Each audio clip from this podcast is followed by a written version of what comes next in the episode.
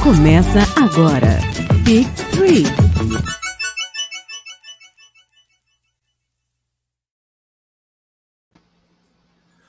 Olá, gigantes. Boa noite. Boa noite a todos. E hoje temos uma edição muito especial do Big Tree. E para mim vai ser uma grande honra porque vamos falar de duas coisas que eu realmente adoro, que são LeBron James, certamente eu sou uma posso me considerar um LeBronzete e do meu San Antonio Spurs. É, e para começar aqui, nós temos alguns convidados muito importantes temos aqui a Lua, hoje pela primeira vez aqui no Big Tree. Boa noite, boa noite a todos, boa noite ao pessoal Christian, André e Renan. Me sinto muito honrado por, pelo convite. Valeu. Peço perdão você... aí por, por não estar tá aparecendo o meu rostinho aí ao vivo, porque eu tô sem câmera, então só a minha voz hoje. Sem problemas. Contar com a sua voz e a sua opinião aqui será muito importante para nós. E aqui estamos também com o André Rocha. André, boa noite. Boa noite, Christian. Boa noite, Renan. Boa noite, Lua. É uma honra participar aqui com vocês também. Fiquei muito feliz que eu não recebi o convite. Fiz uns ajustes aqui na minha agenda familiar, mas deu tudo certo para poder participar. E, cara, falar de NBA é sempre bom demais. Falar de LeBron James, até brincamos no, no podcast, o penúltimo podcast nosso, que se você fala mal de LeBron James, você tá errado. E é San Antonio Spurs também temos que bater palma para o San Antonio. Então, é, só para poder começar como começa no podcast, fala basqueteiros, estamos aqui, cara. Boa, valeu André, seja bem-vindo. E temos aqui o meu o meu parceiro de Big Tree, meu parceiro raiz de Big Tree, né, o prefeito de Bangu, Renan. Boa noite, galera. Boa noite. É, posso estar desejando isso mais uma vez? Feliz 2021. Que maneira maravilhosa de começar nosso ano, é, falando de LeBron James, falando de San Antonio Spurs. Eu estou estreando, né? O Christian já comandou a primeira live do ano, mas, poxa, que honra estar aqui com vocês, na presença do André, da Lua. O papo de hoje vai ser super maneiro. Não tô com camisas como vocês, ó, mas trouxe aqui, ó, os bonequinhos, ó, um Funko aqui do papai e também aqui o outro de comemoração ao título pelo Cleveland, ó. Então, não tô com as camisas, mas trouxe aqui. E dos Spurs, pena que da minha coleção de Funkos eu não consegui achar nenhuma do San Antonio Spurs ainda, mas uma hora eu vou ter. Eu vou, eu vou fazer um favor de mandar um do Tim Duncan para você, cara, só para ele ficar maior Pô. que o LeBron James ainda. Perfeito. Confesso que eu ficaria muito feliz. Boa. Bem, e para começar, a gente tem, tem que dar um recado do nosso patrocinador, nosso patrocinador que confecciona, confecciona inclusive as nossas camisas do Big Tree. Para quem não sabe, nós lançamos no finalzinho do ano passado uh, camisetas do Big Tree. Então, entrem, comprem, gastem seu dinheirinho por uma camisa linda e maravilhosa. E está chegando uma linha especial de basquete aqui. Já eu acabei de ver essa semana, está saindo do forno uma linha muito legal já vi uma, uma, uma estampa do, do cheque que está fantástica e nos próximos dias está aqui. Então entrem lá, pessoal. Está aqui no, no nosso. No, aqui, aí, no QR Code da Odyssey. A Odyssey é uma marca de um, camisetas esportivas, camisetas feitas sob, sob demanda e com um carinho todo especial para você. E tá com o Big Tree desde o princípio. E vale lembrar que você, você entrar por esse link, você tem 10% de desconto e ainda ajuda o Big Tree. Então, pessoal, apostem na Odyssey que vai estar ajudando muita gente. E eu gostaria de acrescentar também que a gente fez uma promoção, uma promoção de fim de ano. Verdade. Lá no Instagram. Foi super maneiro. Nosso nosso ganhador nosso ganhador já, já recebeu a camisa dele? Você sabe? Eu acredito que se não recebeu, deve estar recebendo agora, porque foi no dia 23, então já deve ter sido enviado, né? Aí de Curitiba para o Rio de Janeiro são, são muitas milhas de distância, então eu imagino que já deva ter chegado lá. É, mas vamos eu, lá. Eu participei, mas não, mas não ganhou, não, uma pena. Não ganhou, André? Pô, certamente nós vamos. Nós vamos fazer basqueteiro, pô. Tem que, ter, tem que ganhar de vocês também. Quando é, já, já temos uma aprovação do, do CEO da Odyssey, assim que a linha de basquete for publicada, né, nós vamos ter uma versão exclusiva e mais um sorteio aqui no, no Big Tree. Então vai ter mais uma camisa, daí não, não você, além de, da estampa do Big Tree, você vai poder escolher uma das novas camisetas que são 10 estampas exclusivas de basquete chegando. Mas vamos lá, vamos falar do que interessa. Vamos, estamos aqui para falar sobre essas duas, um, esses dois marcos na história do esporte, por que não, né? Eu sei que o meu ufanismo de torcedor do esporte está tá, tá chamando aqui, né? E está gritando alto. Mas recentemente a TV americana fez uma comparação, né? Entre o LeBron James e o San Antonio Spurs. Né? Então, desde 2003, que foi o ano que o que o LeBron estreou na NBA, o, quando, o que, que aconteceu com o Spurs. Né? Considerando, se a gente considerar simplesmente a temporada regular e playoffs, o LeBron teve 1.530 partidas e o Spurs 1.578. Puxa, é um, é um número muito próximo. E aí, a gente deve lembrar também que o senhor LeBron James praticamente não se machuca, né? Então, uh, ele, ele praticamente vai ter números muito parecidos com muitos times. E aí o percentual de vitórias, aí que entra né, uma, uma questão interessante. O LeBron teve um percentual de 66% e o Spurs de 67,4%. Isso, isso por si só, essa semelhança, quando você olha isso, você pensa, puxa, esses dois times, esses dois, essas duas comparações fazem muito sentido, mas quando a gente vai para um próxima, uma próxima estatística ainda, o, LeBron tem um total de 14 aparições em playoffs e o Spurs 16. Logicamente, né? O, o LeBron, como todo mundo sabe, levou quatro títulos aí e o Spurs levou três. E aí o que foi legal nessa história, né, é o quanto é, o LeBron se sentiu honrado com essa com essa comparação. E aí eu queria entender um pouco de, de vocês, assim, como praticamente vocês devem ter visto, né, é, todas essas movimentações aí e, e existe muita história a respeito do Spurs nos últimos anos, do LeBron não precisa nem falar, né? Ou até existe um ditado aí na NBA que time que quer ser campeão tem LeBron James. Mas eu queria ouvir um pouco de vocês. Lua, você pode se considerar LeBronzete também, assim como eu, assim como Renan. Renan é, é, tem até a camisa do LeBron ali do lado dele. Mas conta um pouquinho para nós de, de, como você vê a história do LeBron, do LeBron comparada com o Spurs.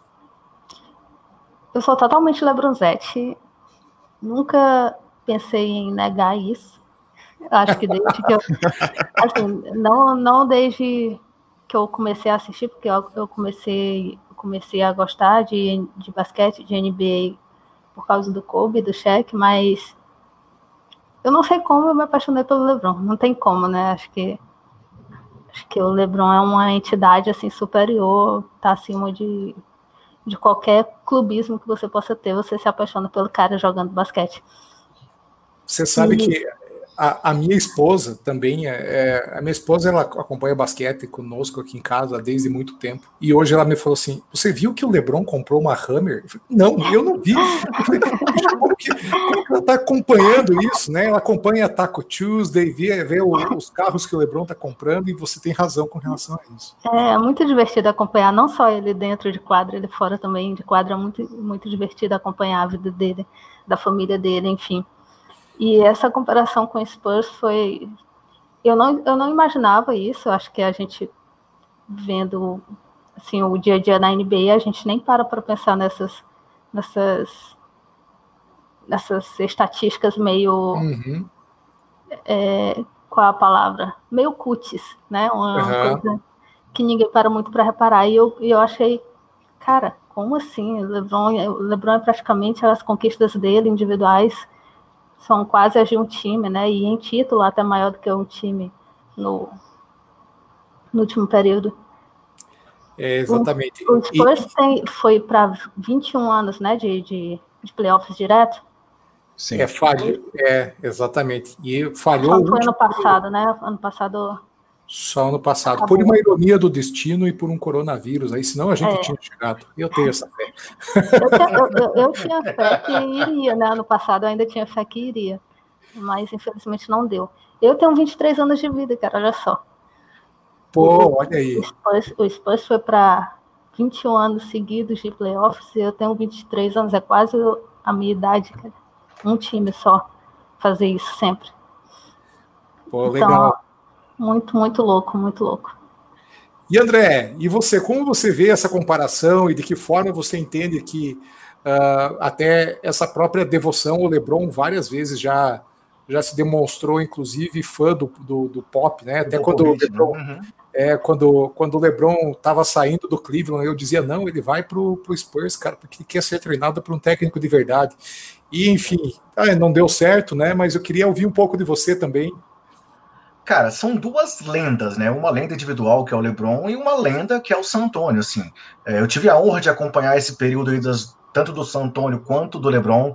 Eu curto a NBA desde 92, é, por isso sou torcedor do Chicago Bulls, né? Porque eu acompanhei tanto o primeiro tricampeonato quanto o segundo tricampeonato, então tenho que fazer, tenho que fazer duas confissões. É, apesar de admirar o estilo de jogo do San Antonio desde de sempre, esse estilo que o Pop implementou, de muito jogo coletivo, muito, muita troca de bola, muito passe, eu fui um cara que demorou muito para poder ver o tamanho de Tim Duncan, por exemplo. Justamente por ser um cara mais quieto, mais na dele, que sempre trouxe números absurdos, mas não era aquele cara muito espalhafatoso. E lá atrás a gente não tinha esse acesso tão grande a informações, vídeos, lances, imagens que a gente tem hoje em dia, então demorei. Assim como eu tenho que confessar que eu fui anti-Lebron por um tempo. Porque naquele começo, quando ele chegou na NBA, uhum. todo aquele hype exageradíssimo, é, assim, aquele começo, eu, cara, eu, eu, eu, achava que era muito forçado, que era muito complicado, mas não tem como, com o passar do tempo, se você acompanha o que o LeBron é dentro e fora da quadra, ele te conquistar. E foi isso que aconteceu comigo. É, a grandiosidade do, do, do, dos feitos do LeBron James e de como ele é como pessoa, porque naquele começo ele era muito jovem, vou usar um termo que pode ser pesado, mas ele era um pouco deslumbrado, porque ele sempre foi muito exaltado, até de uma forma de, de endeusamento, entre aspas, mas é porque ele foi, foi, foi construído assim. E aí depois eu fui percebendo como ele estava evoluindo, como ele estava amadurecendo, e hoje, cara, eu sou fã assim, de carteirinha do cara. É, sou o Lebronzetti hoje em dia, falo isso. É, para mim é o segundo, é o segundo maior de todos os tempos, pelo menos de tudo que eu acompanhei. É, não, não acho que, que tudo bem, a ideia aqui não é comparar, não é fazer essa comparação, mas eu vivi a era de ordem, então, é, é, até como torcedor, é, para mim é difícil pensar diferente. Mas, cara, são dois nomes que a gente tem que considerar. San Antonio Spurs e LeBron James são a NBA nos últimos 20 anos, 20, 20 e poucos Sem anos. É, até pela questão do LeBron jogar no leste por muito tempo. Então, é, um, um, nome de peso no oeste, toda, sempre constante, era o do, o do San Antonio e do leste era o LeBron. Então, por um período longo, a gente estava aqui sempre com. É, é, era Tim Duncan, Kobe ou LeBron, pelo menos numa final de NBA. Então, assim, para mim é inquestionável que esses dois nomes merecem ser super exaltados e com todo o direito para as conquistas que eles tiveram. Legal, cara. Sabe que até vi no. Essa semana saiu o documentário do Tony Parker. Eu não sei se todos. Sim, eu ainda não consegui assistir. Uhum. Ainda não vi, mas vou ver. Tem um, uma, uma frase no documentário, né, que o, o Kobe. Eu tenho uma, uma entrevista com o Kobe e o Kobe diz: Olha, eu só não fui mais campeão na NBA por causa de dois caras, por causa do San Antonio Spurs e do Tony Parker. Então, ele, ele, ele, fala, né, com aquela, pô, com aquela mamba mentality dele ali, né, sempre, sempre bastante emocionado, mas é, e é uma verdade, né, foram quando o, o Spurs começou a crescer, que o, o, Lakers começou a se apagar. E Renan, você, meu amigo, você que puxa, está aí com as duas camisas de pesadíssimas do seu lado, aí como até entortando o varal.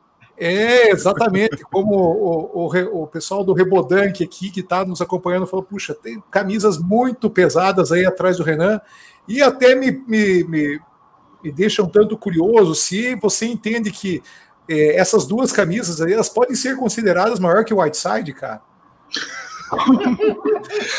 estamos, ao, estamos ao total de zero programas sem, sem que alguém, alguém lembre da minha camisa do Whiteside. Sim, eu tenho uma camisa do Whiteside. Mas isso não cabe na nossa live de hoje. Bom, e primeiramente por queria. Por qual time? Pelo Miami, pelo Miami, eu sou super torcedor do Miami e eu, e eu mordi, eu mordi esse beijo. Eu mordi. Imagina se fosse pelo Kings, aí sim eu tenho mais Não, não, mas é, antes de entrar, a gente entrar no assunto, é, eu sempre, sempre comento com o pessoal que eu estava na loja e tinha duas opções, Whiteside e Dragic. Você olha para o Dredd ah, de hoje, você, você sabe o tamanho do meu arrependimento por ter levado a camisa do Whiteside. Ah, é sensacional, sensacional, essa história. Tá, tá aí o Christian para não me deixar esquecer. E queria dar, mandar um boa noite para a galera que está acompanhando a gente no chat: Cauê, Alice, Mogli, Cadu, Dino, Ananias. Rebodan, que está aqui com a gente também. Pô, obrigado aí pela, pela audiência. E, cara, é, eu, sempre, eu sempre admirei o. Sempre fui torcedor do Miami e sempre admirei o San Antonio Spurs. Sempre tive um respeito enorme, sempre gostei do, deles como equipe e nas finais de 2013 e 2014, cara, para mim foi, foi algo sensacional porque, assim, era o, era o melhor rival que eu podia imaginar. Eu, em 2014, quando houve a derrota do Heat para o San Antonio Spurs, eu não consegui ficar triste, de tanto que eu gosto do, do, do elenco, da mentalidade, da franquia. É, não consegui, não consegui, tem uma admiração muito grande. E LeBron, assim como o André mencionou, também tinha muitas ressalvas com o LeBron, mas depois eu, eu entendi ele como atleta, entendi a jornada dele. Eu sempre comento Exatamente. que eu sempre, eu sempre comento que, mais do que o sucesso com títulos, números, o, a estrela da NBA ela precisa de um roteiro muito bom, com, com drama, com, com revés, com sorte. E o, o roteirista da vida do Lebron tá de parabéns porque tem de tudo um pouco. Realmente. E é nisso, é nisso que ele nos conquista. E antes de voltar a bola para vocês, eu queria perguntar para a Lua. Lua, a sua arroba é Lua do Lebron. Você sempre, você sempre foi, é, você sempre torceu para o time do LeBron? Você tem o time do coração? Como é que é esse lance? Não, não. Eu sou torcedora do Lakers. Aproveito para deixar claro esse assunto aí. Outro dia, uma, outro dia uma amiga é, jurava com os, os, pés juntos que eu era torcedora do Cavs. Eu não sou torcedora do Cavs, nunca fui. Eu sempre fui Lakers. Uhum. Mas o LeBron é aquilo, né? A gente tá aqui torcendo com um pezinho aqui, mas a gente tá torcendo para o LeBron se dar bem também. Então, quando ele estava no, no Cavs, eu é, passava raiva demais e virava madrugada com ódio também. Então, eu, passava, eu, eu, eu, fazia as duas coisas. Eu passava raiva com o Lakers e passava raiva com o Cavs. Então, eu era meio doida da cabeça. Mas é, eu tive outras arrobas também. É, eu tive Los Angeles Lacres, eu usei é, meu nome de verdade. Mas depois de um tempo, o eu coloquei essa, eu nem lembro por que, que eu coloquei essa arroba. Ah, eu acho que foi quando ele assinou com o Lakers. Eu acho que foi quando ele assinou com o Lakers. Eu tô Aí descobrindo eu aqui ao vivaço que você era Los Angeles Lacres. É isso mesmo? Aham. Uhum. Caraca! mas tem outro, eu não sei se é o mesmo, tem outro perfil do Lacres, só que esse é só Lacres. Não, mas Luva do Lebron já é um clássico. É, aí eu, eu tentei mudar depois. Quando o LeBron assinou com o Lakers, eu tinha feito a promessa que eu mudaria a minha arroba e eu compraria uma camisa dele. Eu comprei a camisa, mudei a arroba, aí depois ficou, o pessoal gostou e eu não consegui mais trocar. Quando eu troquei, me crucificaram. Eu vou te falar que essa camisa aqui também foi, também foi uma promessa nessa de ter o pé atrás com o LeBron, coisa e tal, eu jurei mesmo que se o Miami fosse campeão, eu compraria a camisa do Bosch do LeBron. Não deu outra. Comprei e hoje eu carrego as três com orgulho. Bosch, LeBron e Wade. Nossa. Tá vendo? Vocês têm camisa do Lebron, cara. Eu tenho camisa do Lavigne, eu tenho camisa do Feliz. Vocês também, pô. Ó, eu já contei aqui, André, no, no, no, no Big Tree, que eu tenho uma que eu duvido que alguém tenha, cara que eu tenho a camisa do Austin Rivers no New Orleans Pelicans, cara. Essa aí, cara, essa tem que ser muito. Né? Se bem que ó, o, o Austin Rivers está destruindo em New York. É, agora sim, né? Mas, Mas eu, também, eu também tenho camisa do Jordan e do Rodman comprada lá em 1990. Boa, então, boa, tem, boa. Tem outro lado. Boa. É, essa Bom, sua aí atrás é do Aldridge, né? Não é do Bruce Baldwin, essa não. do Aldridge. Não, é do ah, Aldridge. Tá, era outra coisa que me fazia ter um pé atrás com o San Antonio, era o Bruce Baldwin. Ah, verdade. É, mas, mas, mas perto do, do, do, dos irmãos Morris, aí ele é coroinha, cara. Dá para dizer que o Bruce é, é, é, é, um, é um menino bom perto deles. Mas aí tem uma coisa importante, né, pessoal? A gente tem aí... É, o San Antônio tem essa Uh, na, como, como, a Lua falou, e a última temporada foi onde a gente perdeu o Spurs, o Spurs perdeu a, a chance de ir para os playoffs por, por conta da bolha. Até achei legal que botou a molecada para jogar e, de fato, pela primeira vez decidiu que ia fazer um, um, um, rebuild, né? E a gente tem aí cinco títulos, né? É, com o Greg Popovich, né? Então ele foi é, técnico do ano em 2003, 2012, 2014. Aí o Tim Duncan veio, a era Tim Duncan, e ainda tem um título com o David Robinson. Isso uh, mostra o quanto foi não só dominante por um período, né? E aí, como o, o, o Renan falou, né? Teve aquelas duas finais com Miami e eu tenho uma história curiosa sobre isso, né? Eu, eu tenho um filho que hoje tem 13 anos, então ele era bem pequeno e eu queria que ele torcesse pro Spurs, né, cara? Só que, cara, não, ele já nasceu, parece que sabendo quem era LeBron James. E aí teve e teve aquele lance do, do Ray Allen, né, que pô, destruiu o, o jogo e acabou com, com, com todos os sonhos. É, e eu estava nos Estados Unidos na época e o meu filho falou para mim assim: Ô pai, compra um tênis do Ray Allen para mim. Eu falei, caramba, cara, aquilo me deu um desgosto assim, cara. Como, como nem existia tênis do Allen, eu comprei qualquer. Eu falei, ah, esse aqui é do Allen mesmo. Dizer, pai, sinto muito pela derrota do é, Zero empatia, o filho, né? Mas, e assim, você, como, como você mesmo falou, você acompanhou essa, essa época, né, principalmente a época de Tim Duncan aí, e, e, como torcedora do Lakers, provavelmente sofreu bastante também, porque o Lakers foi um dos, um dos times que sofreu muito na mão do Spurs nessa época. É, eu não acompanhei acompanhar de verdade essa época, porque na, na, na minha cidade não tinha ainda a fama de TV a cabo, é, pouca gente tinha em casa e internet também era uma coisa bem difícil. Então, é, para quem não sabe, eu sou do Maranhão, do interior do Maranhão, então aqui é meio afastado do centro aí de basquete, NBA, Rio, etc. Mas eu assisti todos esses jogos, de, é, a maioria desses jogos depois, é, as, as finais do, de 2013, né, aquelas as finais de 2014 também. Na verdade, se todas é, Spurs, todas as do Hit nos, nos quatro anos aí de Big Tree eu assisti, cara, impressionante. E o Tim Duncan, sem palavras, cara. Assim, eu, eu sempre ficava na, naquele, naquela dúvida entre, é, entre razão e clubismo na hora de escolher um, um ala pivô e eu ficava entre o Gasol e Tim Duncan, sabe, para escolher um, um, um, entre eles dois. Mas o Tim Duncan é absurdo e quem, quem discorda tá muito errado, cara. É verdade. E aí tem a, o, o Tim Duncan sempre teve bons parceiros aí, né? E o Renan, um que sofreu na mão do Spurs também, e sabe, e, e também venceu um título em cima, mas foi talvez se, se eu, naquela década ali foram algumas das finais mais equilibradas dos últimos dos últimos anos, se você comparar, inclusive, com o que tem acontecido hoje, assim, é, puxa, era cada jogo, valia, pô, os caras só paravam se aparecesse o osso, cara, tava todo mundo com vontade de ganhar, vontade de fazer, e, Renan, ele sempre teve alguns bons parceiros aí, e quem, quem para você aí são os grandes parceiros do, do, do Tim Duncan no, no Big Tree formado pelo San Antonio Spurs? É, Bruce Bowen. Não, tô brincando. É... Matt Bonner, Matt Bonner. Matt Bonner, da Red Mamba.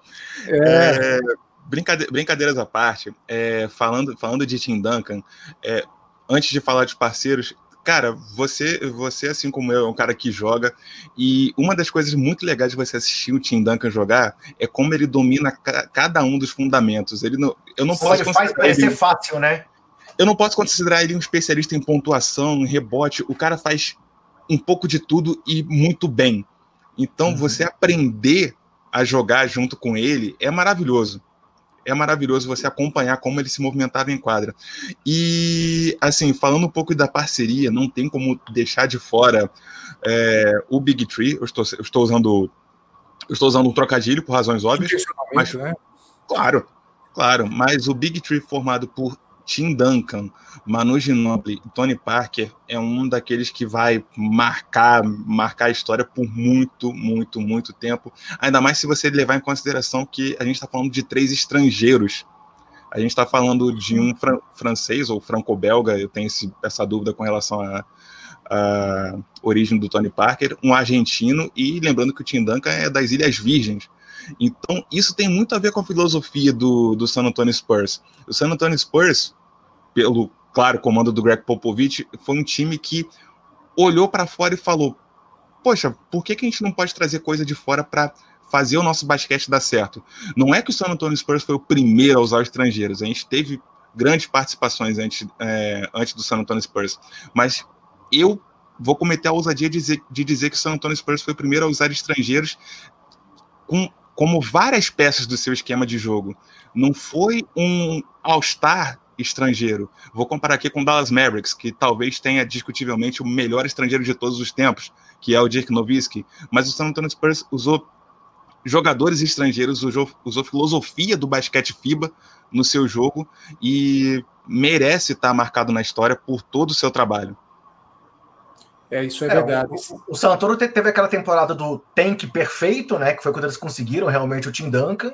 E aí juntaram ele com o David Robinson naquela época que realmente o garrafão era o jogo da NBA para muitas das equipes. Então as Torres Gêmeas realmente foram totalmente dominantes. E aí depois veio todo esse período aí que você está citando, com o Parker, com o Ginobili. E assim, eu, eu, eu digo uma coisa: a dominância do San Antonio só não continuou por conta dos problemas com o Kawhi.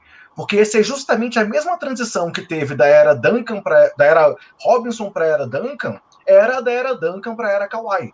Só que como teve, todo esse problema, essa interferência externa, é, as questões de lesão, os, os, mal entendidos e tudo isso que aconteceu, por isso que acabou essa, essa sequência de playoffs do San Antonio. Se não tivesse tido esse problema todo com o Kawhi, se o Kawhi ainda estivesse por lá, isso ia continuar por muito tempo, essa, essa, essa sequência de playoffs do time do San Antonio, com certeza.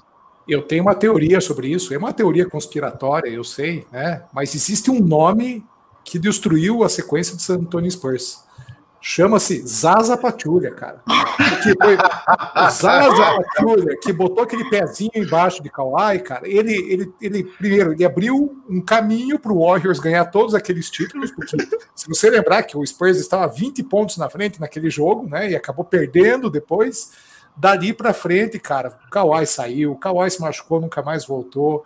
Aí o Spurs sofreu para se manter nos playoffs. Ó, Zaza Patrulha, para mim, é o grande vilão dessa história aí. Mas é mais um estrangeiro, né? É um e nós tivemos muitos estrangeiros aí, né, Renan? Então. Thiago é... Splitter teve, teve um, um, grande, grande momento lá, né? Uhum. Famosíssimo. Inclusive, temos o, o, momento famosíssimo, a Lua deve lembrar que o, Lebron, o né? bloco do Lebron, o bloco do Lebron na tentativa da dunk do, do Splitter. Aquilo foi maravilhoso. Maravilhosa, aquela foto é maravilhosa, cara. Virou até camiseta. Virou, virou, é verdade, cara. E, e isso, e, e, eu, uma coisa que eu gosto de observar no Spurs é o quanto é, a filosofia do jogo é muito coletiva, né? Então, uhum. é, até quando você pega o time atual, né? Um time que chuta muito mais de três do que todos os últimos 10 anos do Spurs. É, mas o que acontece? É, é, sempre uma troca de bola muito intensa, então o pessoal escolhendo a melhor, a, a melhor opção. E quando isso acontece, de fato, aí tem um chute equilibrado. É, nem sempre a gente não tem Dragic, Tyler Hero, Duncan Robinson e, e Stephen Curry né, no, no, time, né, para ter uma, uma, uma melhor sorte nesses arremessos. Mas que a filosofia, para mim, mesmo com esse número de, de bolas de três, vem se mantendo, para mim é inegável. É uma, é uma coisa bem legal, né? Que eu acho que tem muita gente que critica o Pop ainda por ele ainda querer ser da, da velha guarda, né? Da NBA mas eu acho que ele está tentando e está conseguindo fazer essa transição né, entre o estilo antigo e o estilo novo. É fazer essa, como você disse, a, as bolas de três, mas com uma bola de três trabalhada, não é só pick and roll chute. Exatamente. E eu não tenho esse levantamento do momento, mas sei lá, há dois anos atrás, eram seis ou sete treinadores de outras franquias que já tinham sido auxiliares ou tinham jogado pelo Popovich. Então, essa, é, o tanto que essa cultura foi disseminada na NBA também mostra a grandeza do que o San Antonio Spurs construiu, né? Que foi uma coisa que várias equipes tentaram copiar ou tentaram beber dessa fonte por muito, muito tempo. Exatamente. E aí até, se você observar, o próprio Steve Kerr, né, que está ali Sim. no Warriors, a gente tem o Brett Brown, tem o Tibo do. Puxa, uma Mike série de. Rosa, no Milwaukee. Roser, exatamente. Nossa, então é, embora ele não tenha resultados é, comparáveis ainda, né, Renan? Pô, o Budenholzer deu uma, uma, vaciladinha aí no último ano aí, mas uh, são vários técnicos que, que trazem essa, essa marca, né? E está muito próximo do, do, do, pop, certamente tem feito com que eles tragam um pouco dessa filosofia para dentro de quadro. Inclusive, né, a, a, gente tem a Beck, né? Puxa, a, Beck Hammond, que é a, a primeira mulher aí que, que comandou um time na, na, na NBA, e eu já tenho, para mim é certo que ela é a substituta do Pop, senão no ano que vem, no máximo 2023, eu acredito que ela deve, deva estar assumindo, e eu acredito que com Tim Duncan de auxiliar. Então, é, é um caminho que, que, que pode se seguir. Como vocês veem essa, primeiro, essa uh, maturidade e até uh, que o Spurs tem, tem mostrado trazendo a Beck Hammond, e a Beck Hammond está há muitos anos no Spurs, e, e inclusive com o Tim Duncan vindo para ser auxiliar dela, talvez um dos maiores ídolos do time, né? É, lógico que isso não está confirmado, mas é, é, o que se especula, é, que o Tim Duncan vai estar tá dividindo o banco junto com ela é de uma representatividade enorme, né? O, o Pop outro dia disse, né, depois daquele último jogo que a Beck entrou no lugar dele, que ele foi quicado do jogo, ele disse que eles não estão fazendo, ele não está fazendo aquilo para fazer história, né? Ele está fazendo, a Beck está entrando porque ela mereceu que ela ganhou a vaga, né? E isso é tão importante quanto ela entrar no jogo, é ela ter essa não aprovação, porque ela não precisa de aprovação, assim, mas, mas ela ter o, o selo lá do pop, que é um dos maiores técnicos da história do, do basquete, ela ter aquele selo do pop dizer para ela que, para as pessoas, né, para o público que ainda é muito machista dos homens que assistem NBA, de, do pop dizer que essa mulher merece estar tá aí, ela vai trabalhar bem, e e mais ainda o fato que você falou que o, o Tim Duncan vai ser o, o, o, auxiliar dela e não ela auxiliar do Duncan, que seria talvez em outro universo o Duncan seria o primeiro só por ser ídolo, ídolo do time e não porque ele seja realmente o melhor para a posição, né, para o trabalho. Então, isso. E o reconhecimento é dos atletas também, né? Sim, Os atletas ela... também reconhecem ela demais. Uhum, ela, tem um, ela tem uma um relacionamento muito bom com todos, todos eles. Todos eles respeitam muito ela. Né? Isso é muito bom também. Espero que seja a primeira de, de várias aí. Sim, sim. É, pegando carona no comentário do André, eu lembrei agora há pouco de, de uma carta no site do The Players Tribune que foi escrita pelo Paul Gasol na época em que ele era jogador sim. do Spurs. E, Linda essa carta, cara. E a carta dele era, é, resumindo a carta dele, é, era mais ou menos o seguinte: por que não? Era uhum. basicamente isso. Por que não? E exaltando todos os méritos da Beck, que tá, é assistente desde 2014 no San Antonio Spurs, e merece sim todo o reconhecimento. Eu espero, eu espero honestamente que é, se ela não assuma o Spurs, eu acho que seria um caminho natural, mas caso ela não assuma, que ela pegue uma franquia boa, boa de trabalhar, que ela não pegue uma franquia bomba, com, correndo o risco de tirar todos os méritos dela, cara. E assim, vou fazer o link com o Greg Popovich. É, Popovich foi exaltado aí no texto da nossa querida Alice Vira-Lata, lá no área restritiva, lindo. É, cara, o Popovich é um cara que ele tá sempre vendo além. A gente está falando de um cara que, em plena Guerra Fria, fez, um, fez uma tese de estudos soviéticos. Ele, isso se reflete muito na cultura do San Antonio Spurs, cara. Sempre vê, sempre vê além. Ah, só o basquete da NBA? Não, não é o suficiente. Vamos buscar estrangeiro. Ah, só técnico homem? Não, vamos buscar uma técnica mulher. E é por essas e outras que a gente está falando aqui, exaltando todos os méritos do San Antonio Spurs. É, eu sou muito. Uh, esse é um dos motivos onde, onde eu me mantenho fiel ao meu ao, ao, Spurs aqui, né? Eu primeiro, como eu falo, eu gosto muito da filosofia de jogo que passa ano, muda time e a filosofia do jogo coletivo continua. É, e eu, como a maioria sabe aqui, eu morei uma época nos Estados Unidos e eu tentava jogar lá, cara, e a galera não passa bola, simplesmente passa do meio da, da, da quadra e chuta, e eu odiava aquele jogo, né? Então uh, para mim é muito mais bonito ver um basquete onde você tem escolhe a melhor opção para fazer a melhor cesta, né? Não não não desperdiçar tantas bolas e por essas coisas, sabe? É, dar chance aos estrangeiros, dar a, a, filosofia do pop, cara. E aí, esse documentário do, do, Tony Parker tem algumas coisas muito legais da relação dele com o Popovich, inclusive, né? Então, vale a pena vocês assistirem aí. Quem ainda não teve oportunidade, uh, aproveite, porque é um, um. Primeiro mostra, né? O, você vê o fenômeno que é o Tony Parker e talvez às vezes a gente esquece, né? Quem assistiu o NBA simplesmente nos últimos dois ou três anos talvez não saiba de toda a grandeza do, do, do jogo do Tony Parker, dada a questão física dele, mas de quanto ele era muito inteligente em quadro. Acho que isso é muito legal.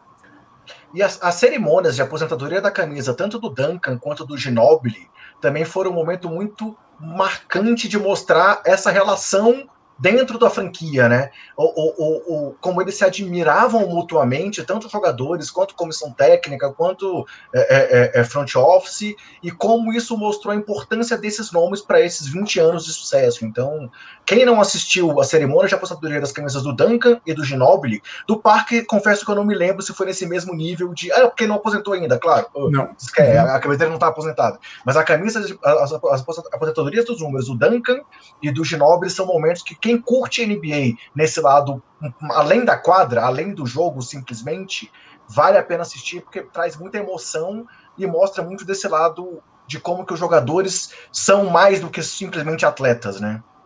É legal ver essa história do Ginobili, né? O quanto é, cresceu o basquete argentino por conta disso. É, o basquete uhum. argentino já tem uma, tra uma tradição fantástica, já é uma, uma nação que investe muito no basquete, mas eu lembro claramente do último ano do Ginobili, assim, todos os jogos tinham uma legião de argentinos para ver os últimos jogos do Ginobili na NBA. Então, cara, e, e nós aqui sabemos uma viagem do, do da América do Sul para os Estados Unidos, cara, primeiro que não é fácil e não é barato.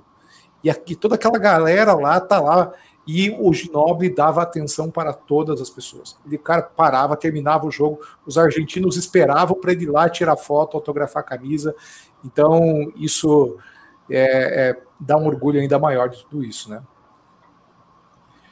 Bem, pessoal, falando de, de, de Spurs, falamos bastante aqui me emocionei com o meu Spurs, mas temos aqui um segundo assunto, né, não, mais, não menos importante, né, que é, é, o nosso querido LeBron James e o seu reinado, né, que está sendo comparado com, uh, com essas conquistas do Spurs. E puxa, o LeBron tem características e números assombrosos, né? Ele, ele é um cara que acabou de completar 36 anos, Puxa, completou mil jogos consecutivos fazendo mais de 10 pontos. Puxa, o Lebron é, bate um recorde atrás do outro, e aí, né, André, a gente que é, é, é old school e viu o Jordan jogar e tudo mais, eu até acho é, a maior besteira as pessoas compararem, mas os números se comparam. Né? Então, quando a gente olha para os números da, da carreira do LeBron, é, todo ano ele quebra dois ou três recordes, independente da, da, da, idade, independente de você achar que ele joga menos, que ele faz menos pontos, LeBron vem se mostrando um, um, um monstro de fato. Eu queria ver como, como, como vocês, de fato, enxergam o papel e a importância dele na liga hoje, né? O que vocês entendem que é uh, uh, o que seria a NBA sem LeBron durante, principalmente durante esses últimos anos, inclusive com o ativismo político dele. Lua. Putz, como começa? Eu tenho a honra de começar, né? Por favor. como que eu começo a falar de LeBron James, né, cara? Da importância dele. É um é uma entidade assim superior. Eu, eu não queria endeusar ele, mas já endeusando. É um cara absurdo dentro e fora de quadras, de quadra, não só os números dele, que falam por si só, né? As conquistas dele falam por si só. Segundo maior da história. Quando eu tô sozinha, ele é primeiro. Mas quando tem público, ele é segundo. mas, é, cara, a NBA não teria metade do brilho que tem hoje sem LeBron James. Ele foi assim, ele é o parâmetro para muita coisa, ele é o, o predecessor de muita coisa que aconteceu, né? É só pegar os exemplos de Zion, de Doncic, que vem agora para essa nova era. Todos eles, é, de alguma forma ou de outra, têm a carreira pautada, é, o que a carreira deles vai ser pautada no que o LeBron foi. Então, ele é um, um ponto de, de partida, né? Ele é um, um marco zero, assim. Tem o Jordan, obviamente, mas o LeBron na nova era, eu acho que é o, o maior, né, desses anos 2000 para cá. E aí, cara, só o fato dele ser maior do que algumas, ter os feitos maiores do, que algumas franquias, né, como tipo, é, ter ido para NBA, para finais da NBA, mais do que a maioria dos times já foi, né? Só os Celtics, Lakers e o Warriors é, foram para mais finais que ele. Cara, isso é um, uma coisa que é absurda, que sabe como que um jogador consegue fazer isso? Não é todo mundo que consegue, ele, ele tem uma coisa a mais. E fora de quadra, ele, ele é uma coisa muito maior do que eu acho que, sabe, o Lebron toca em, em, em assuntos que, que 10 anos atrás, até 5 anos atrás, talvez, é, atletas não, não se sentissem permitido tocar, né? Como as questões políticas, raciais e o fato dele ter a escola, né, a Promise School, fazer os, os projetos sociais lá em Ohio, na cidade dele. Então, a, a, o que ele significa para o basquete, para a cultura do basquete, para a sociedade em si dos Estados Unidos, não só dos Estados Unidos, né, mas do mundo é um, é um estupendo, assim, ele é um cara genial, assim, eu, eu tenho muita, muita certeza que Gloria James é muito orgulhosa do filho que ela criou, porque. Sem muito dúvida. obrigada, Gloria James. Muito obrigada. E aí você, e você, Renan, você aí como, né, como você falou, você tinha até um certo ranço do Miami, no, do Miami não, do LeBron no começo, né? E, e é compreensível pô, pela, pela mídia, né? Até por ele, ele ter vindo direto do, do, do high school para para a NBA, né? Foi, ele teve, ele recebeu lá, entrou na, na blacklist por ter recebido um patrocínio de uma loja de tênis na época e acabou não sendo elegível para o college, né, para ganhar bolsa. E como você vê uh, essa importância do LeBron hoje e, e, como você entende que esse legado dele, né, em termos esportivos principalmente, vai é, mudar a liga para os próximos anos? É, então, cara, eu mencionei isso no, no início da nossa live é, com relação ao roteiro. Eu adoro, eu adoro, ficar analisando, analisando narrativa e tentar encontrar alguma coisa parecida com Jornada do Herói. O LeBron aparece como como grande estrela, estrela do futuro, lá em 2003, faz o jogo dele, mas não consegue aquela conquista que é o campeonato. Aí tem aquela aquela mudança diária, né? Aquela coisa um tanto quanto arrogante, né? de eu vou levar os meus talentos para South Beach. Beach. Achei arrogante de verdade, porém compreensível, dado, dada a dimensão da pessoa. Ele vai. Certeza que você ficou triste na época, né? olha, olha, olha, olha. Eu fiquei receoso, eu fiquei receoso. Na época eu tinha acabado de, de descobrir que o Chris Bosh ia, ia pro time, eu gostei, achei legal, achei uma adição legal. Aí logo em seguida, LeBron James, eu falei: caramba, mas sério? Aquele Lebron, aquele marrento, ah, vai, vai, vida que segue. Já então, tem o cheque aqui, pô. aquele time feito para feito ganhar, de repente vai lá e perde. Perde para o Dallas Mavericks. De, é, ao longo daquelas finais teve, teve, teve momentos de arrogância do, do LeBron, do Dwayne Wade, tomaram na cabeça. E 2012, aí tem a, tem a greve. E eles voltam em 2012 com uma mentalidade completamente diferente derrotam Oklahoma, depois 2013 uma temporada completa, com MVP para o LeBron, dão de cara com Spurs, e depois vou, vou abreviar aqui para não me estender. Ele volta para Cleveland para cumprir a promessa, ele vai lá e cumpre. Ele vai lá e cumpre, de fato. Com aquele bando de cabeça de é. bagre. É com o Jerry Smith, cara. Esse que é.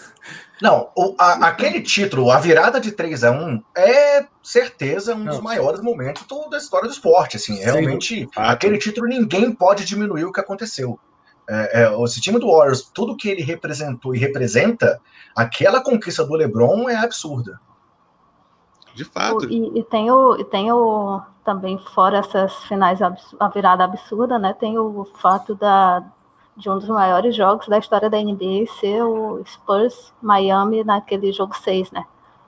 Uhum. Você, não tem, você não tem noção do quanto eu tremia, mas eu tremia da cabeça aos pés quando aquela bola caiu.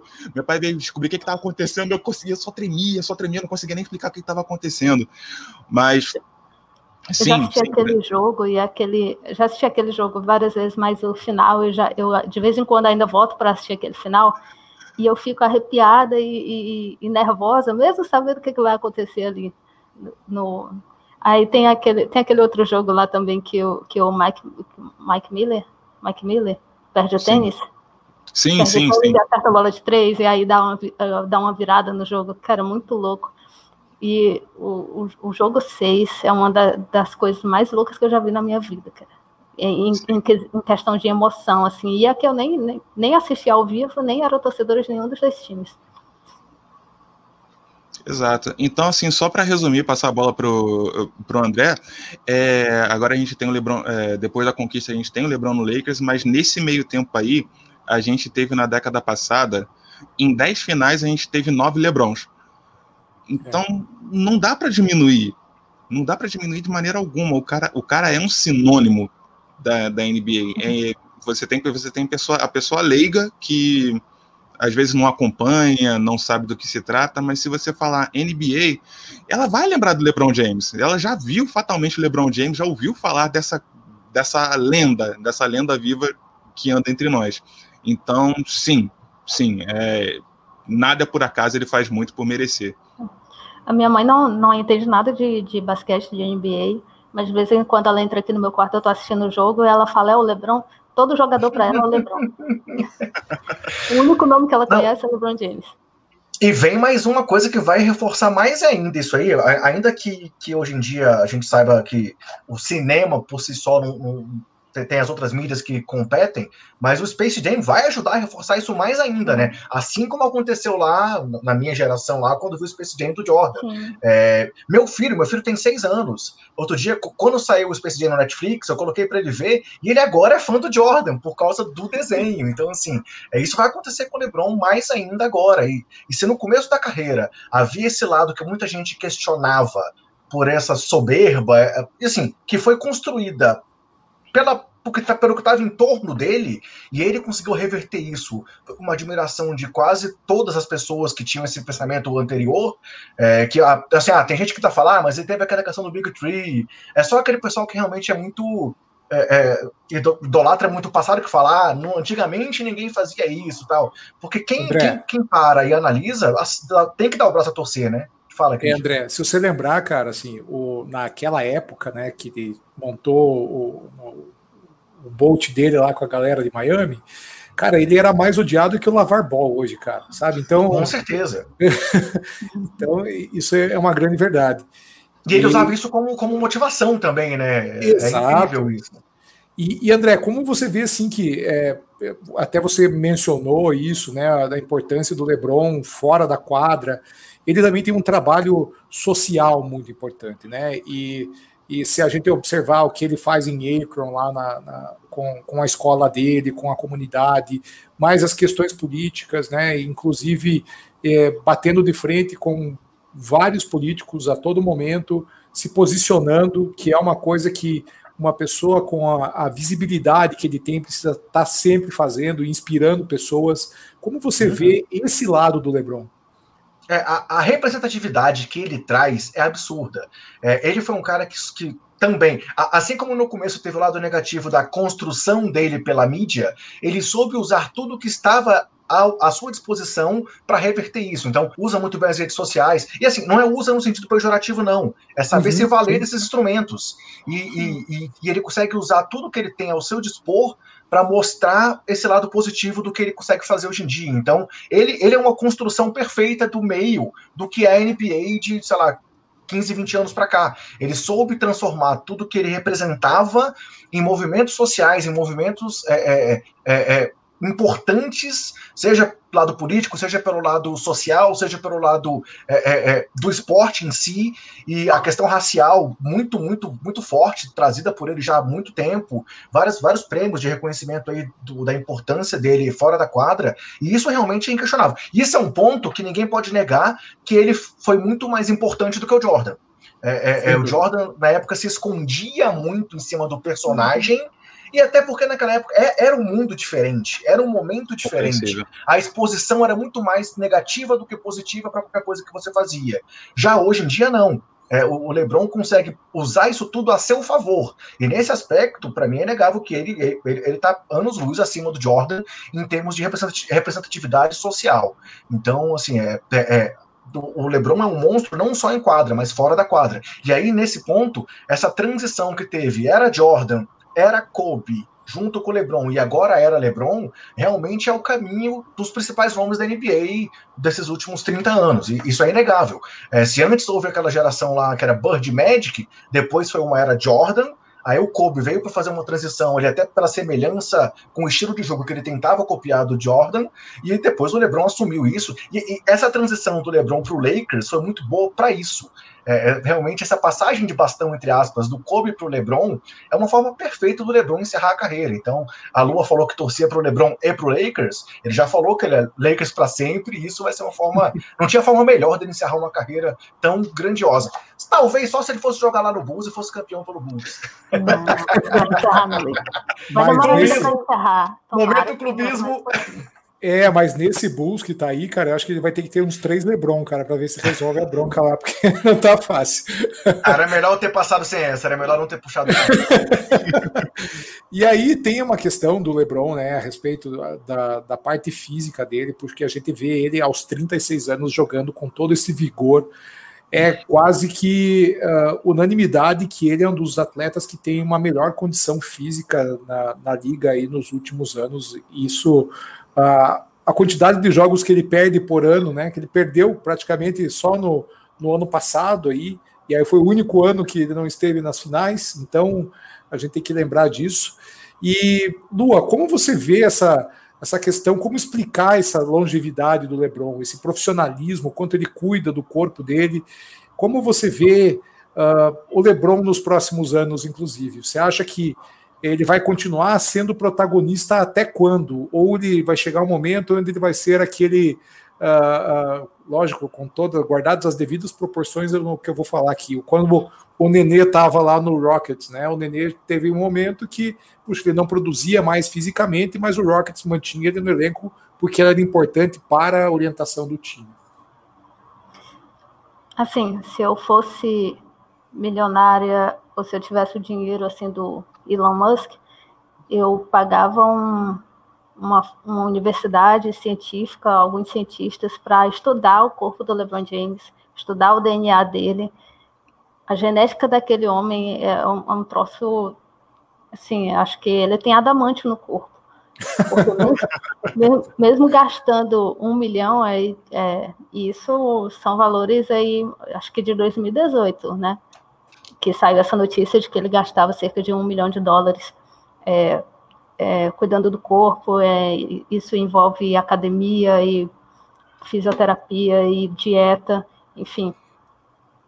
E, cara, eu acho, sem dúvida alguma, na NBA, eu acho que ele é o atleta que mais cuida do, do corpo e da mente nessas proporções. E é por isso que ele, que ele é tão longevo, assim, que ele é tão que ele perde tão poucos jogos que ele quase não se lesiona. Tirando aquela lesão na coxa é, em dezembro no Lakers, né, em dezembro da temporada 18-19, que eu acho que foi o, o, que ele passou mais tempo fora das quadras. Ou alguém lembra de, de alguma outra época? Não tem, ele torce, ele torce outro, outro dia ele torceu o tornozelo, no outro jogo estava enterrando na cabeça do cara. Então... Todo mundo falou agora aí que essa temporada ele ia ser poupado por causa do pouco tempo de férias. Ele jogou todos os jogos até agora. O Anthony Davis, acho que teve três jogos fora, ou dois pelo menos, tenho certeza, e ele jogou é. todos, né? Ele, ele faz questão de jogar, ele quer jogar e ele não, não foge da raia, assim, acho que ele cara, não, é inexplicável, assim, o, o, poder que ele tem. É, claro que a, a, a, genética dele é muito abençoada, mas eu acho que a forma como ele cuida do corpo é... E ao, ao passar do tempo, esse papel dele vai mudar, já está mudando. Agora ele não é mais aquele LeBron que joga mais dentro, dando pancada e levando pancada o tempo todo. Agora ele arma mais o jogo, agora ele trabalha mais naquele modo mais lento. Até porque o Lakers tem, muito, tem muitos jogadores ali para fazer o trabalho sujo para ele, né? Mas... Ele liderou, ele liderou a NBA por assistência da primeira vez na carreira, né? Sim. Mudou o jogo e se mostrou. Mais de 10 de média de assistência uhum. na temporada dos aos, 30, aos 35 anos. 35 anos. E ele e ele vem pegando menos rebote. Teve uma pessoa que reclamou que o LeBron vinha pegando a cada, a cada ano a média de rebote do LeBron diminui. Ele quer o quê? O LeBron, Poxa vida! Poxa o homem está envelhecendo, cara. Aceita que ele tá, a gente tem que aceitar que ele está envelhecendo. A gente tem que aceitar que ele está envelhecendo. É muito difícil, mas tem que aceitar. E aí, conforme isso, o jogo do o corpo dele vai mudar e o, o jeito de jogar vai mudar. Mas uma coisa que a gente pode ter certeza é que ele sempre vai fazer tudo com excelência. Ele sabe jogar nas cinco posições, ele sabe fazer, ele tem um QI de basquete que é fora do normal, ele sabe passar a bola, ele sabe armar jogo, ele sabe fazer qualquer coisa dentro de quadra. E até sentado no banco ele sabe fazer várias coisas melhor do que ninguém. Então, qualquer coisa que ele vá fazer, ele vai fazer com excelência, independente de estar com 36, 40 anos. Eu espero que ele jogue até os 40. Meu sonho de princesa é que ele jogue até os 40 e no Lakers. Se ele jogar no Cavs, tudo bem também, mas 40 anos, até 40 anos, eu acho que o LeBron chega e chega nesse mesmo corpo que ele está hoje. Talvez é, perca um pouco de massa, né? Porque, enfim, os joelhos começam a chorar. Mas eu, eu tenho certeza que ele vai fazer tudo no alto nível, que ele sempre costuma ele fazer. Não é não, não é esse fenômeno só fisicamente, mas mentalmente também, Sim, né? Mentalmente também. Entrevistas dele, entrevistas dele, que ele, que ele citava jogadas de, sei lá, dois jogos atrás, citava todo o lance, a bola passou Sim, por tal, foi para tal, foi segundo. É, é um absurdo isso. ele tem é um uma absurdo. inteligência absurda, ele faz o, ele faz ele diz que faz meditação também, é, não só, ele não cuida só do corpo, ele cuida da mente também. Isso é tão importante quanto, às vezes a gente não para para pensar em como isso é importante. E a NBA divulgou agora a corrida para MVP. Ele é o primeiro da lista. Para mim, a temporada passada, nada contra o Giannis, mas ele foi meu MVP, pelo que ele conseguiu fazer essa transformação do Lakers e a dominância do Lakers. Para mim, ele tinha que ter sido MVP da temporada passada, MVP das finais. Então, a, grande questão é essa: o alto nível dele parece que não vai acabar nunca. É, esse é. é o ponto. Mas e... todo, todo herói tem sua criptonita, né? O, o o Spurs é uma das criptonitas do, do LeBron, né? Ele, é, ele foi para contra, contra o Spurs, ele foi para três finais, ele perdeu duas, ganhou só uma. Spurs tem, tem uma coisa que sabe jogar contra o LeBron, né? E voltaremos, voltaremos em algum momento aí e, e vamos, vamos assustar o Lebron mais um pouquinho. Renan, você Meu acha que... sofreu com ele pelo hit também ali nas playoffs, naquele momento aí do Derrick ah, Rose. verdade. O Bulls deu uma respirada, perdemos ali séries absurdas, com ele botando o Derrick Rose no bolso, simplesmente. Ele falava, vou marcar esse jogo, e anulava o Derrick Rose totalmente. Então, é, é realmente a, a, dedicação dele. Quando, quando ele decide, até na defesa, falar, hoje é o dia que eu vou marcar, ninguém consegue passar por ele. Boa. E Renan, você acha que o LeBron vai conseguir realizar o sonho dele de jogar com o Brownie? Eu acho que depende mais do Brownie, né? Parar de. de Vamos de, querer, né? De, de fumar e, e começar, a, e começar a treinar igual o pai dele do que do próprio LeBron, né? Vamos, vamos querer. Assim, concordo plenamente. Acho que depende muito mais do filho do que do pai. É, só, só queria só queria pegar uma carona no comentário do André com relação à marcação, e já que a gente está falando de Spurs, é, no momento inicial da pandemia, quando a NBA começou a reprisar vários jogos, eu percebi uma coisa que eu não tinha percebido em 2013, quando o Heat foi campeão. O LeBron marcava o Tony Parker. O, você tinha um ala marcando um armador, porque ele falou: é esse cara aqui que está carregando a pontuação do time, é ele que eu vou marcar. Para você ver o nível da pessoa. Com relação à longevidade do LeBron, duas rapidinhas. É, recentemente, marca, é, ele se reuniu com os colegas do, do colegial, o famoso Fab Five de, de Cleveland. Eles se reuniram na escola do LeBron James, a I Promise. E, cara, tudo bem que o LeBron é um atleta profissional da NBA. Tudo bem que ele tem o famoso histórico de atleta, digamos assim. Mas a diferença, a diferença de silhueta dele para os colegas que eram contemporâneos, que têm a mesma idade, é um negócio absurdo. É um negócio absurdo. Parece que você está pegando um garoto do lado do, do sub-60. O estilo do, do churrasco. Exato. E com relação à fórmula mágica, eu lembrei do eu lembrei do Amar Stoudemire, não sei se vocês lembram.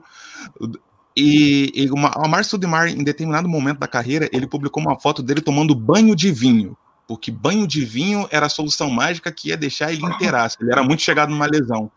Uh, moral da história: o LeBron não toma banho de vinho. O Amar continuou se quebrando e o LeBron tá aí bebendo muito vinho, porque segundo Isso ele. Eu falo, toma vinho, né? beba o vinho, não tome banho de vinho, não tem para quê, mas beba vinho, cuide do corpo e seja o LeBron James que ele vai chegar com certeza aos 40. A gente viu o Vince Carter agora há pouco se aposentando inteiro, se não explosivo, se aposentando muito inteiro. Então tem tudo para ser um encerramento muito bacana de carreira. LeBron jogando do lado do filho. E eu também acho que vai chegar. Eu acho que ele é, ainda vai estar melhor que o filho dele ainda, pode ter certeza. Ó a chance é... dele ir pro Bulls aí, hein? Porque o, o, filho dele, se for pique alto do draft, não vai Pois é, é, exatamente, pode ir pro Bulls. E aí, né, ele está encerrando o contrato dele, casando com isso. E aqui, para encerrar essa história de LeBron James em um minuto, né? A pergunta que todo, a pergunta do milhão que todo mundo faz é: vocês acham que ele vai passar o Jordan em algum momento? André, você que é Bulls, você que é Jordan, você que é old school. Em números, ele já passou. Porque, até por essa longevidade, por tudo que ele, que ele, que ele busca, ele, ele busca isso, né? Ele busca essa questão de ser o primeiro em tudo que ele faz. Então, em, números, ele já passou. Mas, para mim, em termos de, de representação, não, não é representatividade, mas em termos do que o Jordan foi como jogador, até pelos resultados, por tudo, para mim, eu acho muito difícil. É, é, pode ser que ele até consiga chegar num nível similar, mas acho que superar. Mas claro, aí o clubismo pega, o amor. A, pô, eu assisti o Jordan quando eu tinha 15 anos, então tem, é tem um lado sentimental junto, né? É, para mim não vai passar, mas que pode se aproximar demais e que o fato de para mim não passar não diminui em nada o que o LeBron representa, não diminui. É, para mim também. Para mim, a, a, a, minha, a minha posição é que assim, o Jordan está num outro num outro patamar, até pela própria época, pelo que era o Bulls quando ele chegou, né? Lógico que o Cleveland também. A transformação que a NBA passou na época, Sim. por conta de tudo que e, ele representou. E se você, se a gente tá falando até hoje dele, cara, né? Então tem, tem tudo isso aí também.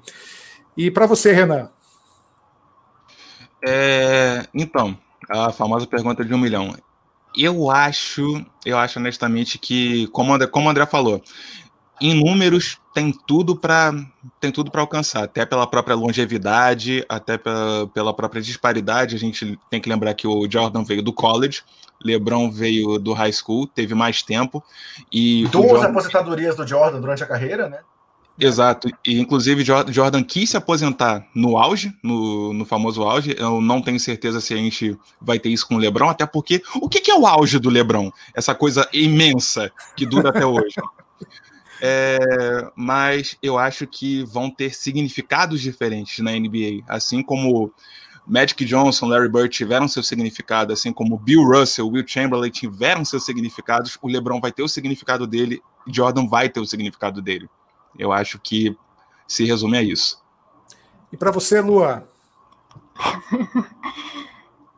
eu, eu seria muito clubista se eu falasse LeBron. É a pergunta que é uma pergunta difícil de responder, ainda mais quando você é, você é mais jovem, é, porque sempre vai ter aquele julgamento, ah, tá falando isso porque é jovem, ou então o outro tá falando porque é saudosista. Mas, em números, acho que passa. É, a representatividade dele é, extra-quadra também passa. Tudo, pelos movimentos sociais, tudo que a gente falou. É, Agora, basquete em si, aí eu acho mais difícil, porque o Jordan é aquele one of a kind, né? O, é um, é. cara único que a gente não, não consegue mensurar em palavras. Às vezes. Tá vendo como é difícil falar sobre o Jordan? Eu acho que é, que é esse o problema. sobre o LeBron a gente consegue falar muita coisa sobre o LeBron e tudo que ele significa. E para o Jordan é, com o Jordan é diferente, é uma coisa. Parece que a gente está falando de, de um ser superior, né? Que a gente não consegue Sim. encontrar as palavras direito. Mas Tem um vídeo muito bom sobre isso rolando na internet, né? Sobre essa, essa, essa disputa aí. Maravilhoso. Jordan, né? Muito bom. Mas aí sempre pega naquilo também de ficar comparando jogadores de, de eras diferentes, que jogavam em posições diferentes, que enfrentaram, que enfrentaram pessoas diferentes, regras diferentes, enfim. O LeBron também mudou muita coisa no jogo, né? Assim como o Jordan. Muitas regras foram mudadas por causa do, do LeBron. O LeBron fez aquele alvoroço todo quando ele foi para Miami e aí mudou várias coisas nas regras de, de salário, né? O jogador agora tem a palavra para dizer o que, que ele quer e o que, que ela não quer num contrato.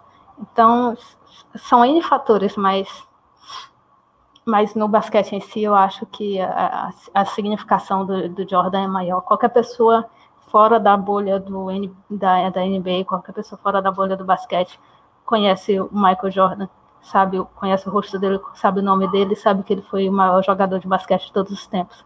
Então, quando, quando passar a ser o LeBron, quando, quando falar você sabe quem é o maior jogador de basquete de todos os tempos? Aquele cara do que fez o filme com os personagens do Looney Tunes e a pessoa de LeBron James. Aí eu acho que ele passou, mas enquanto isso, Jordan continua. Bem, então assim terminamos o, o, a, a, nossa discussão sobre LeBron James e quero abrir só para algumas rapidinhas da semana. É, nós tivemos os 62 pontos do Curry não precisa nem falar o quanto esse cara está carregando o time nas costas, né? Então, o, o, se você parar a temporada hoje, o Warriors estaria no playoff com, com, com toda aquela desgraça que o Curry está carregando. Stop e... the counting. Stop the counting. Exatamente, e o cara tá mandando muito bem. Inclusive, ontem jogou mais uma partida fantástica, né? Ele, ele venceu o jogo mais uma vez, então, para mim, tá, tá um, mantendo o que se espera dele. E tivemos aí uma surpresa aí, o Bradley Bill fazendo 60 pontos na derrota do Wizards para os Sixers, né? Fez 60 pontos, mas, mas, não levou. Você chegou a ver esse mas jogo? No, no último quarto, se não me engano, foram só três pontos, né? Assim, realmente, sim, sim. Na hora da decisão, a defesa do Philadelphia deu uma segurada nele e ele e, e, e conseguiu acabar levando um resultado. Né? Nós não conseguimos marcar um carro, um carro estacionado. É, é, não, consegui, não, conseguimos cuidar de um carro estacionado, e é verdade, né? Porque Mas o problema também foi. O problema também é ele, né? Parece que ele gasta todos os pontos que ele faz no começo do jogo, e aí no terceiro e quarto quarto ele esqueceu tudo, né? fecha a fábrica. É, Grande decepção da temporada até agora. Claro, tem o Toronto também que tá muito, muito mal, mas, mas assim, é, essa dificuldade desse time do Washington se achar também tem que ser registrada, né? Cara, eles contrataram o Westbrook, cara. Eles têm mais é que passar por isso mesmo. e sobre o Curry, cara, só, só, um detalhe sobre o Curry, assim, eu, eu tô muito feliz de vê-lo assim. Temporada passada, antes de começar a temporada 19-20, eu, eu, achava que ele brigava pelo MVP, é, porque ia ser uma temporada que ele ia ter que se provar sem, sem o Clay Thompson, ele se lesionou, e agora, apesar de começar muito mal nos dois, três primeiros jogos, ele realmente está mostrando o que é o Stephen Curry, né? Também o, o tanto que ele é importante para esse jogo, o tanto que ele mudou esse jogo. É, para mim é um dos jogadores preferidos da, porque eu gosto de ver jogar ele. Eu ah, tenho chance de ver um pouquinho do jogo do Warriors, eu vou ver porque eu quero ver o Curry. E é assim, realmente ele, ele tá, tá jogando feliz. demais. Se o Curry tá feliz, eu tô feliz.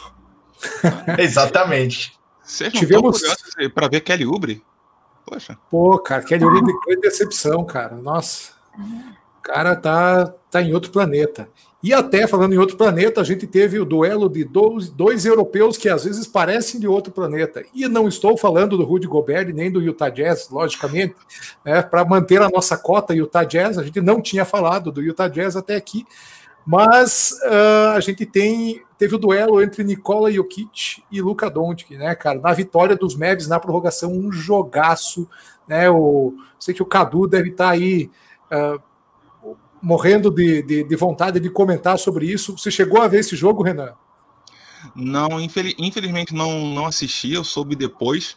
É, tô, tô, querendo, tô querendo ver a reprise, mas acho que não, não vou conseguir. Mas, cara, assim, não me, surpre, não me surpreende ver tanto Luca quanto Nicola brilhando como devem ser.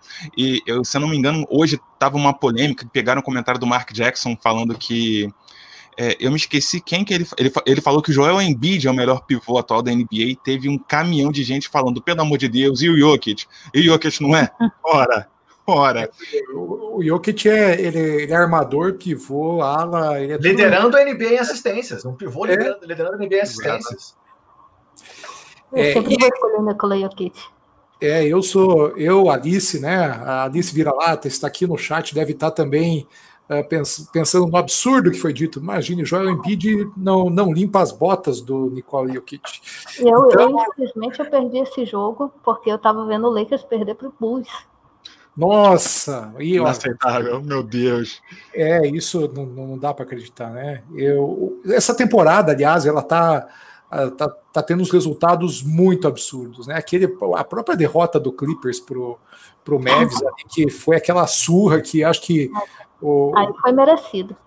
O pessoal ficou com dó do, do, do Clippers ali, porque era ter era para ter feito 150 a 40 nesse jogo. E, não, e tomou a virada ontem do Golden State, né? Mais uma virada tomou. aí no, no currículo desse Clippers.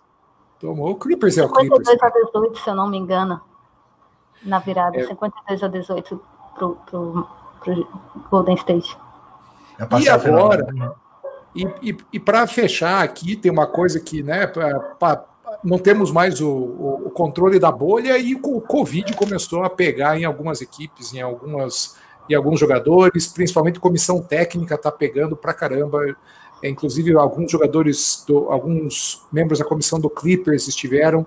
E a gente tem um jogo aí que tá para acontecer, né? Que é o, o, o onde o, o, é o Sixers e o Nuggets. O Sixers e o Nuggets, exatamente, e o Philadelphia vai jogar apenas com sete jogadores. Dada... Acabou aqui o jogo, ó. acabou 115 para o Nuggets, 103 para o Philadelphia. É, e ainda foi bem esse desgraçado esse Philadelphia, cara. cara o Philadelphia com Isaiah Joe, o Isaiah Joe jogando 44 minutos, Tyrese Maxi 43 minutos e 39 pontos, Dakota Matias, 41 minutos. Quem é Dakota Matias? Tenho certeza que você inventou. Certeza absoluta que você acabou de inventar todos esses nomes. Jogou 41 minutos hoje. Você pegou a escalação do Bragantino, cara, e aí eu falei, vou dizer que esses caras jogam no Sixers. É. é Dos titulares, o Dwight Howard foi o que jogou menos por 23 minutos. Danny Green, 36 minutos e 11 pontos. Dakota Matias, 41 minutos e 12 pontos. Therese Maxi, 43 minutos e 39 pontos. E a Isaiah Joe, 44 minutos e 13 pontos. Danny Green fez um monte de pontos, olha só, cara. Que é, é para você ver um absurdo, né? Então. É Já pelo Denver, nenhum titular jogou mais que 29 minutos. O Mogli está falando aqui no chat que o Howard foi de armador. Realmente, ele foi de armador. Dwight é, Howard. Grande momento. Isso. É, eu prefiro o Tacofol de armador, já falei isso em outros momentos, né? Tacofol, inclusive, está jogando nos últimos dias aí por conta de toda essa história de Covid, né? Tá dando chance para o Boban Marianovic, para o Tacofol e para todos esses armadores lindos que eu tanto gosto. O, o Denver, para matar o Philadelphia de inveja, colocou 15 jogadores em quadra diferentes. Só para mostrar, eu tenho jogador para colocar. Ostentou. Foi propósito. Vocês Bem, acham que é pessoal. De, de dar pausa na liga daqui a uns dias, né? Ah, é, é possível. É possível. Kevin Durant fora, Jason Tatum fora, esses. Sim. Michael Porter Jr. Um monte de é. realmente a situação tá ficando no... complicada, né? O nosso churrasqueiro favorito, Alex Caruso, também. Então, pô, vários caras aí já, já experimentaram essa sensação de. de estar Saudade da bolha. É, e assim, pessoal, então encerramos aqui a, a, o nosso papo. Quero agradecer demais a presença do André, da Lua, do Renan, mais uma vez, parceiraço. E eu queria saber onde nós podemos encontrar vocês, André. Vamos lá, galera. Tem um podcast, né? Basqueteiros. Estamos já na terceira temporada do podcast é, em todos os agregadores, Spotify, Deezer, só procura lá por Basqueteiros, você encontra o nosso podcast. A gente sempre tenta trazer um convidado diferente a cada semana, tentar trazer sempre um conteúdo de qualidade com participação dessa galera do mundo aí do, do basquete com a gente. E estamos nas redes sociais sempre com o nome Basqueteiros e o nome do usuário, arroba BasqueteirosNBA. Então, quero agradecer aí o pessoal que já conhece o trabalho, quero convidar quem ainda não conhece e agradecer o espaço de vocês mais uma vez, pessoal. Foi muito bom. Falar sobre a NBA sempre é bom e com quem entende é melhor ainda. Oh, valeu, André. Obrigado. E você, Lua? Conta pra gente como a gente te acha, faz o seu jabá. O meu jabá se resume a arroba Lua do Lebron, a única, exclusiva, é, no Twitter. Estou sempre lá é, falando mal do Lakers, é, falando de outros times também. É, às vezes eu misturo com futebol e filme, mas enfim.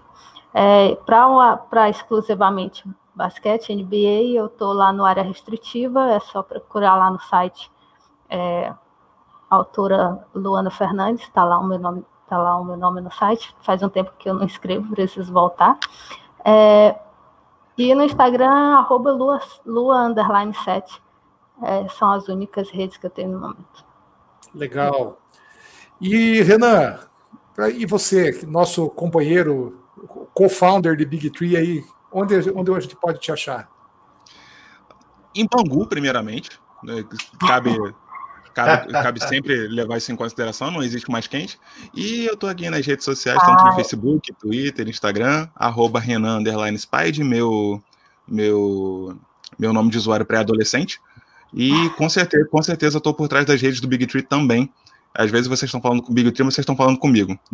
Não se esqueçam. Boa. Bom, e quem, quem quiser me encontrar, tá aqui o meu Twitter, tá aqui embaixo, aqui, o arroba Christian Pedroso. Meu Instagram, arroba CKPedroso. Lá você pode ver, inclusive, a foto de um dos mascotes do Big Tree, que é o Carmelo, né? Carmelo é o nome do meu cachorro aqui. É, e muito, muito basquete. Mais uma vez aqui, ó. Papai Lebron. Boa, isso aí. E a gente, uh, nós, para quem quiser nos encontrar também, pode nos ouvir, pode ver os, os, o, todo o conteúdo que está sendo gerado pela essa galera maravilhosa do Big Tree. Puxa, todas as meninas aí, puxa, a Alice, Paola, Ana, toda a galera que está postando textos maravilhosos. O nosso, o charado Renan aqui também, mandando muito bem. É, vocês podem nos encontrar no www.bigtree.big3.com.br. E Renan, nas nossas redes sociais, onde a galera pode nos encontrar? O nosso arroba é o BigTreeBR, BIG3BR. Estamos no Instagram, Twitter, Facebook. Facebook tem um grupo de apoiadores, só clicar lá no botãozinho que você é, que você encontra a gente. E também, caso você queira contribuir com seu rico dinheirinho, dá o trocado para passagem, a gente está aqui no padrim.com.br barra Bigtree. Também, para quem está assistindo esse episódio no, no YouTube, tem aqui o QR Code na live. Só apontar a câmera do seu celular e deixar a sua contribuição. Grande, verdade. E para você nos ouvir, né, seja você que não acompanhou essa live e, e, quer ouvir um pouco do nosso trabalho, pode encontrar em todos os agregadores, como Spotify, no Deezer, no iTunes, no, no próprio uh, Google Podcasts e até uh, uh, para quem ainda usa o feed né, o, o do, do, podcast, estamos disponíveis lá também. E também lembrar, de, de, a Alice aqui está me lembrando de agradecer a Isabela também, Isa, querida, maravilhosa, tem textos fantásticos no nosso site quero que vocês uh, possam possam ver a qualidade dos textos que toda essa galera está gerando, está sendo muito legal. Quero nossa, querida, agradecer... nossa querida Paola também, também estreou a coluna dela em vídeo lá no Instagram. Verdade, bem lembrado. Quero agradecer toda a galera do chat aqui, Mogli, Cadu, Alice, toda a galera do Big Tree, o Gildart, Cauê, o, o Lakers do Pantanal, que estava aqui, o João, né? O João estava tá, tá acompanhando também, o Ananias, o Dino. Pô, galera, muito obrigado pela, pela força, obrigado por, pela essa audiência maravilhosa que vocês estão trazendo para gente. E nos vemos na, na próxima live, beleza? Grande abraço e até mais. Valeu, galera. Falou.